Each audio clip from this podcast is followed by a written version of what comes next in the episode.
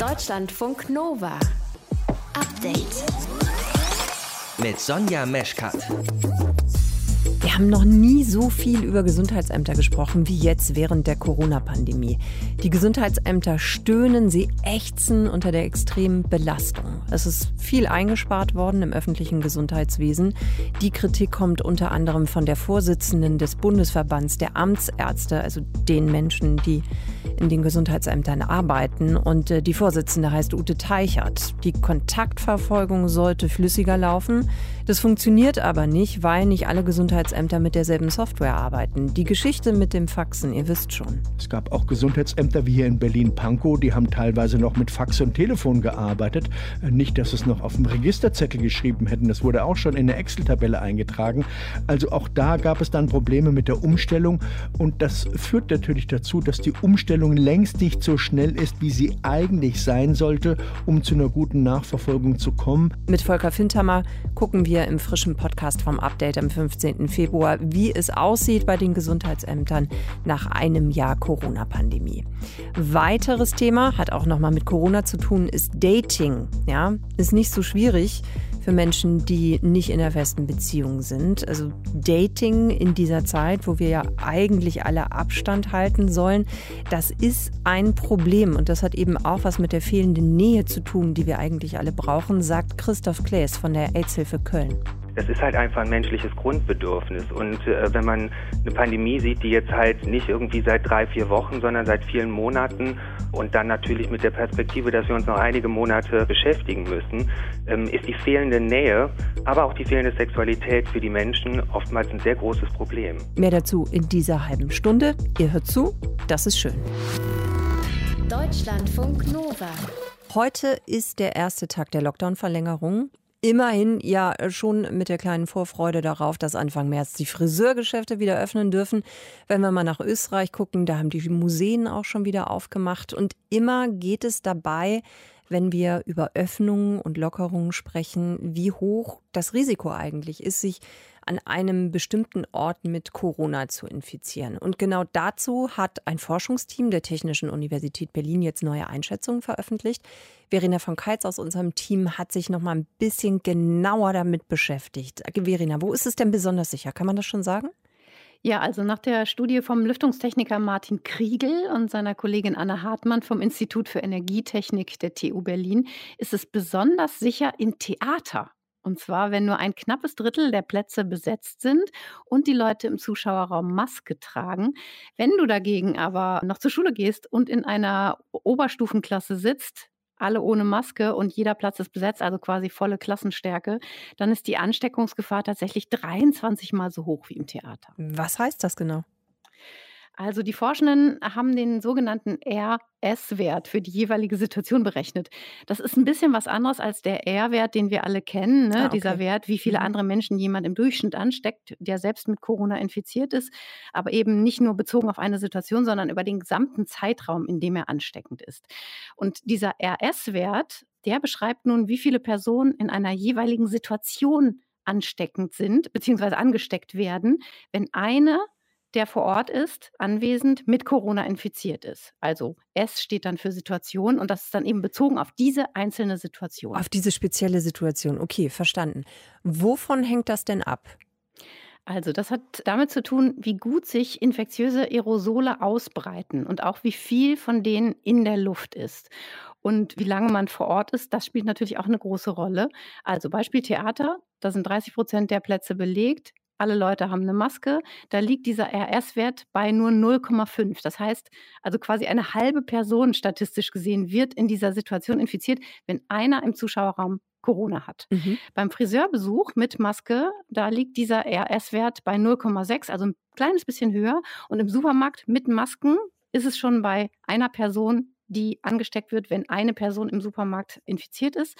Und in der Oberstufenklasse ohne Masken und ohne Abstand, wo eben auch viel geredet wird und die Leute eine ganze Reihe ähm, zusammensitzen und wahrscheinlich auch nicht so eine tolle Lüftungsanlage haben, da würde ein Infizierter 11,5 andere Schülerinnen und Schüler anstecken. Hm, das ist dann doch schon eine ganze Menge mehr. Ähm, trotzdem erstaunlich, Theater und Friseur sind sicherer als der Supermarkt. Die Supermärkte haben aber die ganze Zeit weiter geöffnet, alles andere ist ja zu. Ja, das klingt komisch.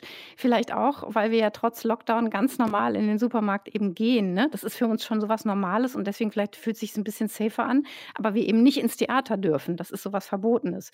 Aber in diesen RS-Wert, da fließen eben verschiedene Faktoren mit ein, nämlich wie viel Aerosole Menschen auch ausstoßen an dem jeweiligen Ort. Klar, haben wir schon oft gehört. Ne? Reden sie viel, reden sie laut Mhm. oder singen sie sogar. Dabei stößt man ja mal deutlich mehr aus. Und auch, wie bewegen sie sich im Raum? Das ist ja im Supermarkt der Fall, ne? Da laufen wir alle schön durch den Laden Wusel, in die ja, genau. verschiedenen Regale, je nachdem, was wir so einkaufen, wie viel Klopapier und so. Ähm, und verteilen natürlich auf diesem Weg ganz schön viel Aerosole überall. Und im Theater sitzen wir eben an einem Ort und sind meistens ja auch eher still.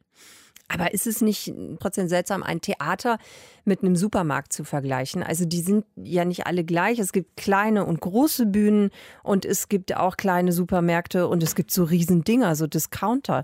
Ist das nicht ein bisschen eigenartig? Ja, auf jeden Fall ist es erstmal so, dass man drüber nachdenkt, ne? genau wie du sagst. Aber äh, auch Martin Kriegel sagte in der FAZ, dass diese Werte, mit denen sie jetzt gerechnet haben, sich einfach auf Durchschnittssupermärkte und Durchschnittstheater beziehen. Und dass natürlich in einer Eckkneipe ohne Lüftung die Situation ganz anders ist als zum Beispiel in einem großen Raum, was eine gute Lüftungsanlage hat. Ähm, das muss man natürlich im Kopf haben. Aber insgesamt muss man einfach grundsätzlich gucken, welche Faktoren spielen eine Rolle in einer Situation. Und das zeigt diese Studie eigentlich schon ganz schön. Also da zählt, dazu zählt eben auch, wie nah bin ich einer anderen Person, wie lange halte ich mich an dem Ort auf. So gesehen ist die Ansteckung im Supermarkt zwar höher als beim Friseur, aber insgesamt immer noch relativ gering im Vergleich zum Beispiel zum Fitnessstudio. Mhm. Denn je nachdem, wie voll es da eben ist, steigt dieser RS-Wert auf 3,4, wenn die Leute keine Masken tragen. So ist es auch in Mehrpersonenbüros, also bei halber Belegung. 50 Prozent der Leute sind sozusagen in einem Raum, wo mehrere Leute in einem Büro arbeiten, ohne Maske. Da liegt der Wert dann tatsächlich bei acht Infektionen, wenn ein Infizierter mit im Raum ist. Welche Rolle spielen denn die Masken bei den Berechnungen eigentlich? Jetzt hast du die gerade schon immer erwähnt, mit Maske, ohne Maske. Weil mm, ganz zu verhindern scheinen sie die Ansteckung ja dann auch nicht, auch wenn sie alle tragen. Ja, genau. In der Studie wird davon ausgegangen, dass das Tragen von Mund-Nasenschutz oder Mund-Nasen-Bedeckung dazu führt, dass Luft, die ein- und ausgeatmet wird, zu 50 Prozent gefiltert wird von Aerosolen.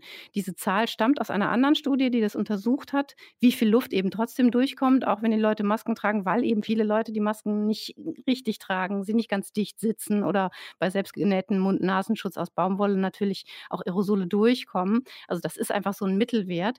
Andererseits ist ja natürlich bekannt, dass eine richtig getragene FFP2-Maske mit 95-prozentiger Filterleistung wirklich einen guten Schutz bietet, wenn sie eng anliegt. Also das muss man auch wieder im Kopf haben. Auch da gibt es natürlich dann Unterschiede. Wie zuverlässig sind denn dann jetzt diese RS-Werte aus der Studie? Also sie sind einfach nicht absolut zu nehmen. Das sagen Martin Kriegel und Anne Hartmann auch. Gerade im Hinblick zum Beispiel jetzt auf die Coronavirus-Mutationen, die äh, so langsam sich ausbreiten und unterwegs sind und die vermutlich eben auch ansteckender sind, ne? weil sie besser in unseren Nasen- und Rachenschleimhäuten andocken und in den Körper eindringen können. Aber die Zahlen zeigen im direkten Vergleich eigentlich ganz gut, wie einfach das Verhältnis in verschiedenen Situationen ist. Also wo sich Menschen eher anstecken können als anderswo, weil einfach sie mehr Aerosolen ausgesetzt sind. Und dass es zum Beispiel keine gute Idee ist, derzeit mit mehreren Leuten in einem Büro oder in einem Klassenzimmer zu sitzen ohne Masken, selbst wenn alle ein bisschen Abstand halten. Am sichersten ist es im Theater und beim Friseur. Das legt jedenfalls eine Studie eines Forschungsteams nahe, das sich die Ausbreitung von Aerosolen in Räumen angeguckt hat. Und Verena von Keitz hat euch das Ganze erklärt. Deutschlandfunk Nova. Update. Es ist so gekommen, wie alle gedacht haben. Donald Trump hat sein zweites Impeachment-Verfahren unbeschadet überstanden. Keine Verurteilung. Er ist damit offiziell nicht schuldig, den Sturm auf das Kapitol angestiftet zu haben. Er kann also theoretisch und auch praktisch weiter politische Ämter auf Bundesebene ausführen. Und auch wenn dieses Ergebnis vorhersehbar gewesen ist, dieser Prozess sorgt für weitere Kämpfe und zwar innerhalb der Republikanischen Partei. In welche Richtung wird diese Partei gehen und was ist mit Trumps Ankündigung, eine dritte Partei gründen zu wollen? Darüber wollen wir sprechen mit der Politikwissenschaftlerin Katrin Klüver-Ashbrook von der Harvard Kennedy School. Katrin, wie schätzt du das ein? Weiß die Republikanische Partei noch, wo und wofür sie steht? Hm, das ist gerade jetzt die ganz große Frage. Wir haben in den letzten paar Tagen hier wirklich interessante Bewegungen erlebt. Die lokalen republikanischen Parteien auf Landesebene, wenn man so will, in den föderalen Staaten, die sind gerade sehr stark dabei, die sieben Abgeordneten, die ähm, zugestimmt haben einem, einem Impeachment-Verfahren, mhm. dem Amtserhebungsverfahren von Donald Trump, ja, die Hölle heiß zu machen, möchte ich mal sagen. Sie wollen sie in ihrer Redefreiheit, in ihrer Ausdrucksfreiheit einschränken. Das haben wir auch schon in den Wochen davor gesehen. Prominente traditionelle Republikaner wie Liz Cheney und andere wurden quasi an die Kandare genommen der lokalen republikanischen Partei. Das will doch sagen, dass quasi on the ground, also in den eigenen Bundesstaaten, die Republikanische Partei doch sehr auf der Seite von Donald Trump steht. Umgekehrt aber du hattest gerade davon gesprochen, dass Donald Trump überlegt, eine dritte Partei aufzumachen, gab es eben auch kerntraditionelle Republikaner, die sogenannten Business-Republikaner, die sich in den letzten vier Tagen überlegt haben, ob sie vielleicht einen anderen Kern der Republikanischen Partei gründen. Also es sind gerade viele, viele Lagerkämpfe unterwegs innerhalb der Republikanischen Partei, wie sie im Senat und im Kongress vertreten sind, aber eben auch auf der lokalen Ebene. Dann lass uns doch noch mal genauer drauf gucken. Also Ende Januar hatte das Wall Street Journal ja schon berichtet, dass Trump über die Gründung einer neuen Partei gesprochen haben soll. Patriot Party, so ist der erste Name. Wie groß wäre denn dann die Konkurrenz für die Republikaner? Soll ich sie mal Kernrepublikaner nennen? Ich weiß nicht genau, ob das der richtige Ausdruck ist. Ja, hier sprechen wir von den Business-Republikanern. Das sind so die traditionellen Republikaner, die für republikanische Werte stehen. Also wenig Administration, wenig Bürokratie, viel Eigeninitiative in der Wirtschaft, freie Wirtschaftswahl und so weiter und so fort. Das sind so die Grundwerte der traditionellen Republikaner die Kalkulation mit einer eigenen Partei, die rennt gegen den, ja, den Kalender eigentlich schon jetzt an. 2022 stehen die Kongresswahlen an. Es wäre also sehr schwierig, jetzt einen dritten Parteiapparat aufzubauen, den personell so auszustatten, dass dann innerhalb, und das liegt nochmal am amerikanischen Wahlsystem, denn da gewinnt ja nur ähnlich wie im britischen System der, der dann am Schluss, und zwar auf jeder Ebene, die Nase vorne hat, anders als bei uns, wo wir ein Proportswahlsystem haben, ne, wo es die Prozente gibt und mhm. die Listen und so weiter und so fort.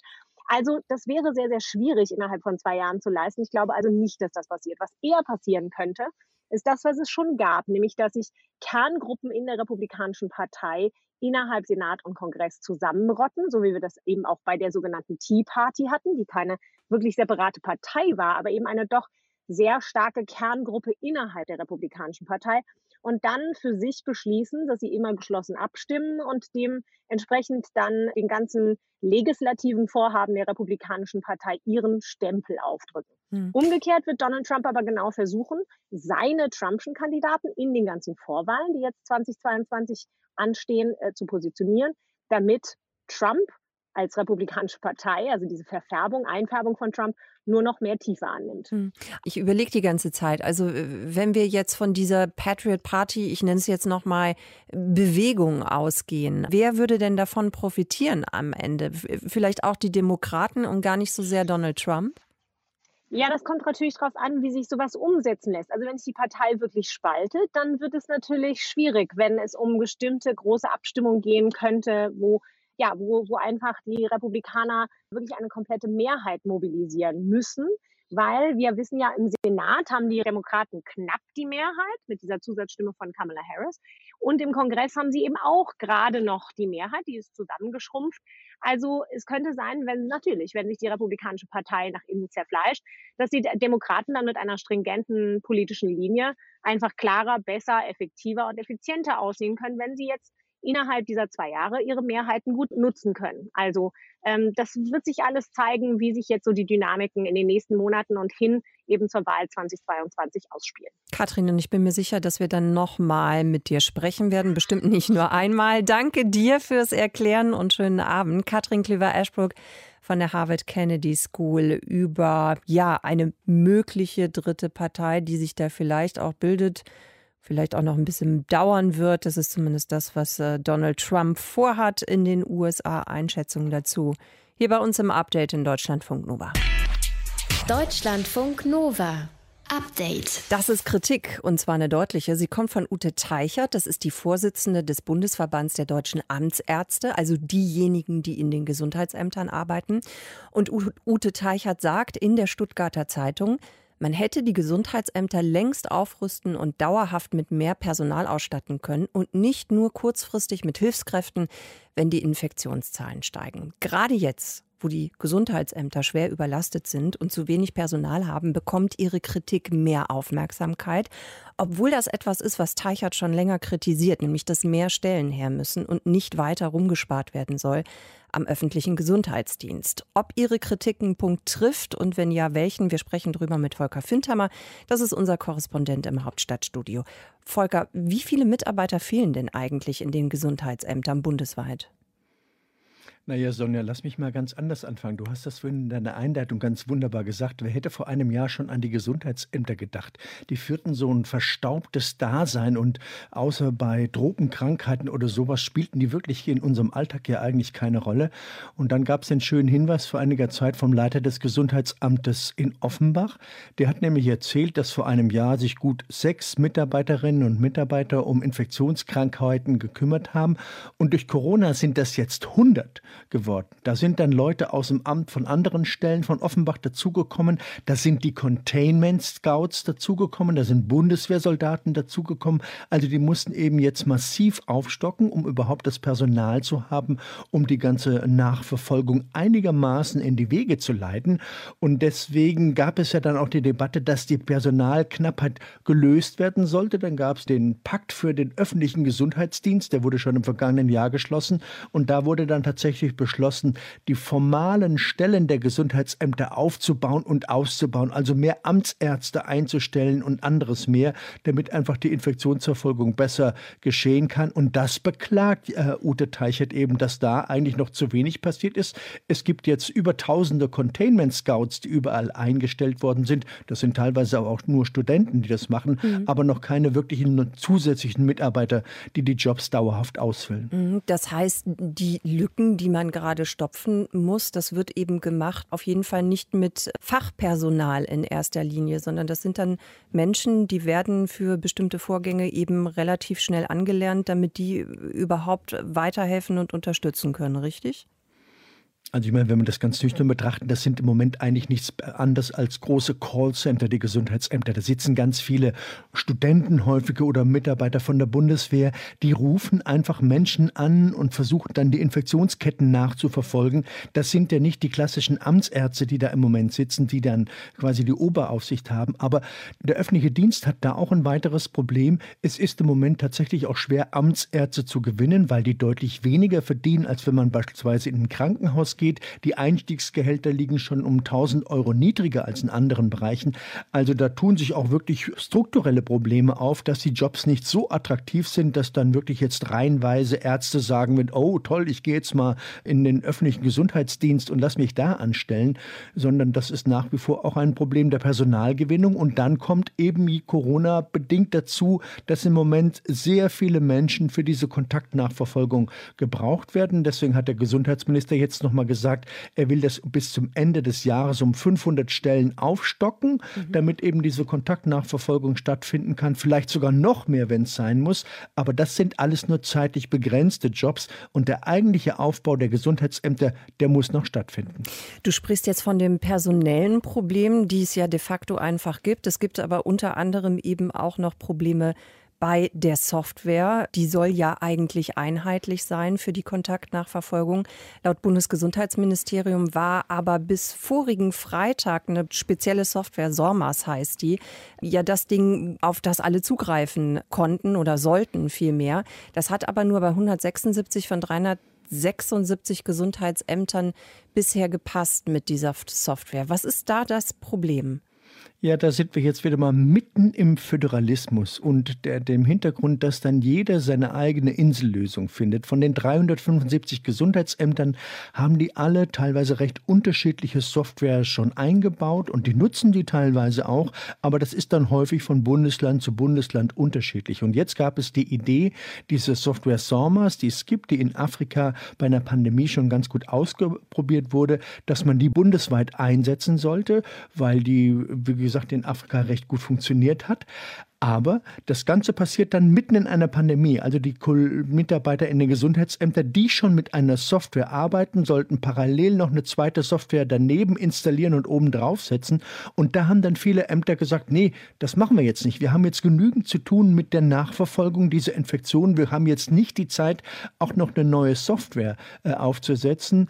Da, wo es überall funktionierende Systeme gab, die ja schon softwarebasiert war, da war das wahrscheinlich okay. Aber es gab auch Gesundheitsämter wie hier in Berlin-Pankow, die haben teilweise noch mit Fax und Telefon gearbeitet. Äh, nicht, dass es noch auf dem Registerzettel geschrieben hätten. Das wurde auch schon in der Excel-Tabelle eingetragen. Also auch da gab es dann Probleme mit der Umstellung.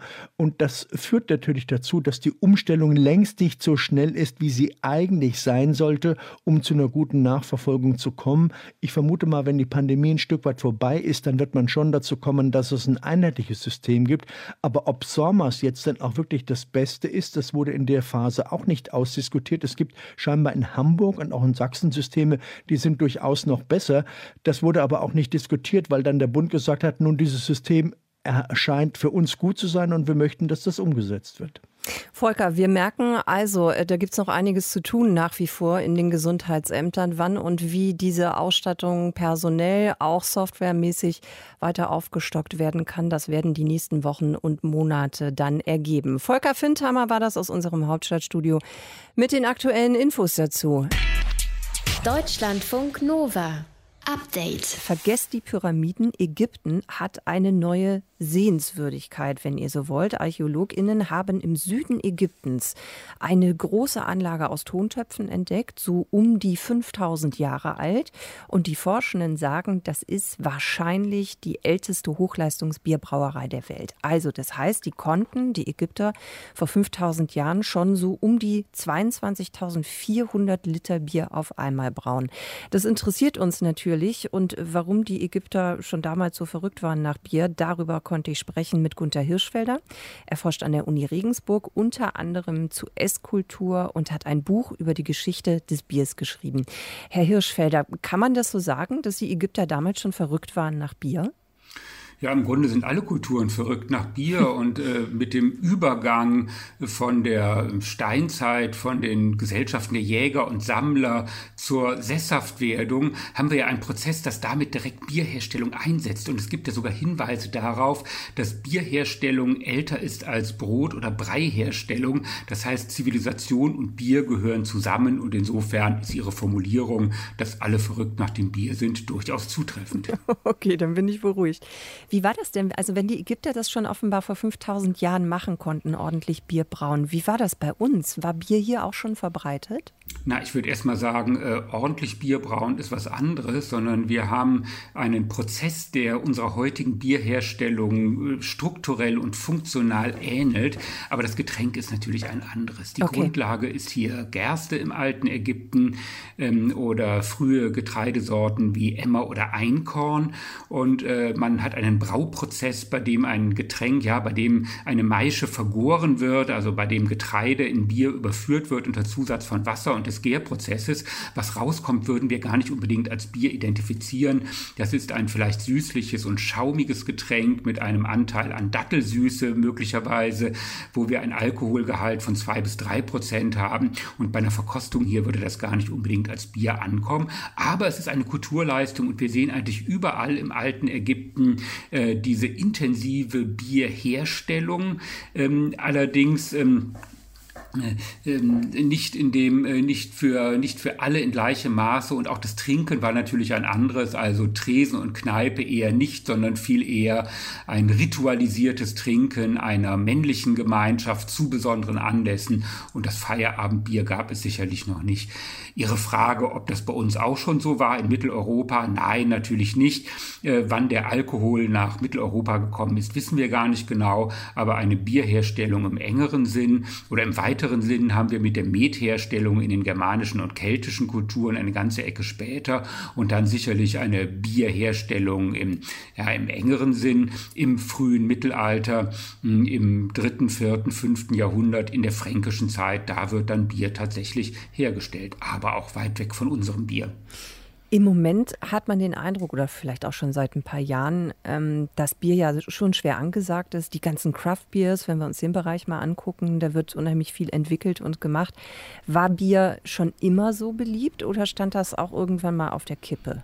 Na, es gibt eine anthropologische Grundkonstante, dass, dass Menschen einerseits, äh, wenn es ihnen technisch möglich ist, Wasser veredeln und auch keimfrei machen, äh, um eine größere Nahrungsmittelsicherheit zu bekommen. Äh, und da liegen die Anfänge dann eben in den frühen Hochkulturen und in der Über, Über, im Übergang zur Sesshaftwerdung.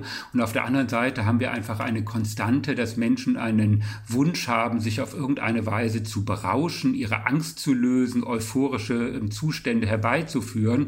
Und da haben wir eine durchgehende Entwicklungslinie des Biers, was allerdings immer wieder äh, Konkurrenzen gehabt hat. In Mitteleuropa dann vor allem im Wein, der im, sowohl in der römischen Antike als auch später im Mittelalter und in der frühen Neuzeit immer wieder Phasen gehabt hat, wo er das Bier als Volksgetränk Nummer eins verdrängt hat. Und wir haben eine Situation, dass seit dem äh, 17. Jahrhundert die Spirituosen hier zunächst mal in Form von äh, Geneva, also Gin, aus dem englischen und niederländischen Raum nach Mitteleuropa kommen und dem Bier als Rauschgetränk ordentlich Konkurrenz machen. Und heute, das wissen wir alle, gibt es noch eine viel härtere und größere Konkurrenz. Was ist denn eigentlich mit, mit Wein und Bier? Also, wenn wir mal an Frankreich denken, das gilt so als Weinnation. Wir in Deutschland ist eher so die Biernation. Warum eigentlich? Oder andersrum gefragt, was kann Bier, was zum Beispiel Wein nicht kann?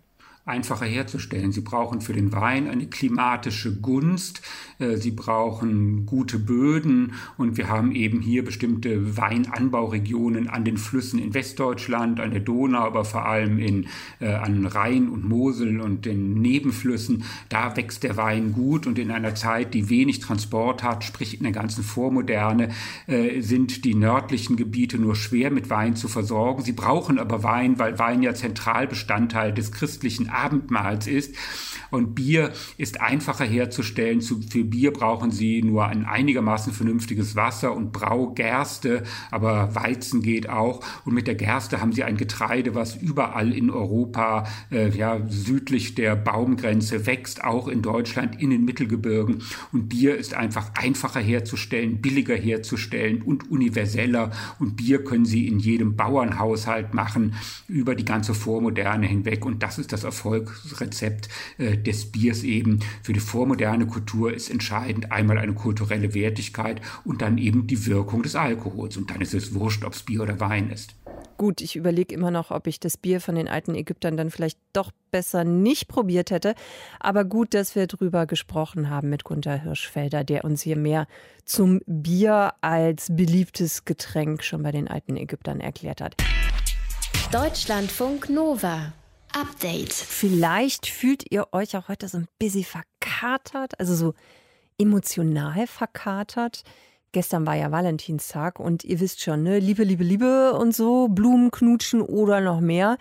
Für alle, die nicht in festen Beziehungen sind, sind solche Tage wirklich eine Herausforderung, weil man eben auch daran erinnert wird, dass man solo ist. So, und dann ist es ja gerade eh schwierig, so auch mit körperlicher Nähe wegen Corona.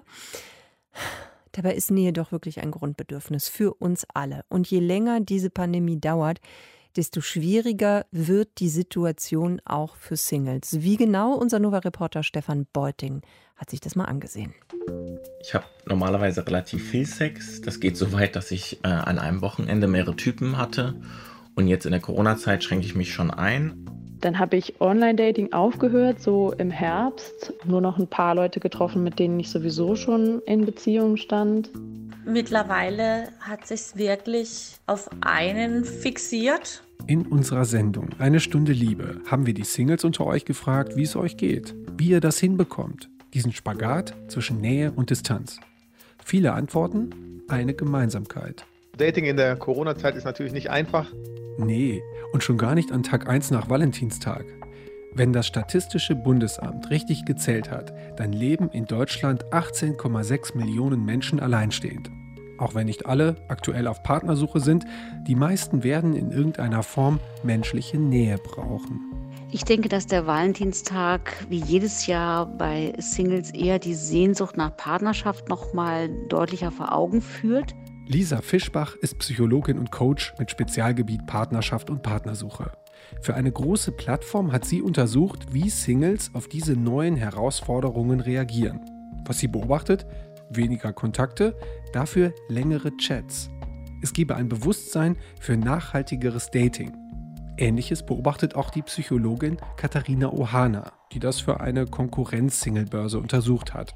Ihr Fazit: Vor dem ersten Treffen gibt es mehr und ausführlichere Chats. Das ist halt einfach ein menschliches Grundbedürfnis. Und äh, wenn man eine Pandemie sieht, die jetzt halt nicht irgendwie seit drei, vier Wochen, sondern seit vielen Monaten und dann natürlich mit der Perspektive, dass wir uns noch einige Monate beschäftigen müssen, ähm, ist die fehlende Nähe, aber auch die fehlende Sexualität für die Menschen oftmals ein sehr großes Problem. Christoph Klaes arbeitet für die AIDS-Hilfe Köln. Anstatt zu moralisieren und einfach mal 100% Enthaltsamkeit zu fordern, haben er und seine KollegInnen überlegt, wie sie das Problem ganz pragmatisch angehen können. Herausgekommen ist eine Broschüre. Der Titel Corona Sex Hacks. Also die große Mehrheit der Leute fand sehr gut, dass wir uns mit dem Thema beschäftigt haben, weil auch sie selber dieses Thema halt beschäftigt. Aber es gab natürlich auch Gegenstimmen, ähm, die sich äh, gefragt haben, warum wir dieses Thema überhaupt anpacken aktuell. Andere daten ist nicht safe, aber man kann es safer machen. Von hinten umarmen statt küssen zum Beispiel. Oder weniger missionar als Doggy-Style, sowas. Auch hier konfrontiert uns die Pandemie, fordert von jeder und jedem, sich mal in die Schuhe des anderen zu stellen. Das klappt aber leider offenbar nicht immer. Jeder macht's, keiner traut sich es öffentlich zu sagen, weil natürlich diese äh, Fackeln- und Mistgabeln-Stimmung einfach herrscht. Also ich finde, es hat sich nichts geändert, es wird nur weniger darüber geredet und jeder sollte sich darüber bewusst sein, dass es natürlich ein Spiel mit dem Feuer ist. Christoph Klaes hat allerdings die Erfahrung im Beratungsbereich gemacht, dass sich viele Singles sehr wohl um einen Weg bemühen. Einen, der nicht nur die persönlichen Bedürfnisse befriedigt, sondern auch dem Infektionsschutz dient. Im Grunde genommen war es im März so, dass es sehr ruhig wurde auf den Apps und ähm, auch so eine Art Bashing oftmals gab, wenn Leute sich dann tatsächlich miteinander verabreden wollten. Damals hatte man ja noch gar keine Vorstellung, wie lange wir mit dieser Pandemie beschäftigt sind. Jetzt in dem äh, aktuellen Lockdown merkt man auch wieder, dass viele Leute sehr zurückhaltend sind. Was ich aber ganz wichtig da finde, ist, dass ganz viele Leute auf diesen Apps weiterhin vernetzt miteinander bleiben, sich weiterhin austauschen. Ähm, es ist im Grunde genommen so ein, so ein, Platzhalter für ganz viel, was sonst auch woanders stattfindet, wo Menschen einfach in Kontakt bleiben, miteinander reden, vielleicht auch mal mit Leuten reden, die sie noch nicht gut kennen, ja, mit denen sie einfach ein bisschen schickern wollen oder in Kontakt kommen. Wer gerade in einer festen, funktionierenden Beziehung ist, der hat halt momentan Schwein. Das in diesen Zeiten zu erkennen und sich etwas um die zu kümmern, die gerade strugglen, das würde schon helfen. Ein Tag nach Valentinstag ist vielleicht ein guter Zeitpunkt dazu. Deutschlandfunk Nova. Update. Montag bis Freitag, immer zwischen 18 und 20 Uhr. Mehr auf deutschlandfunknova.de.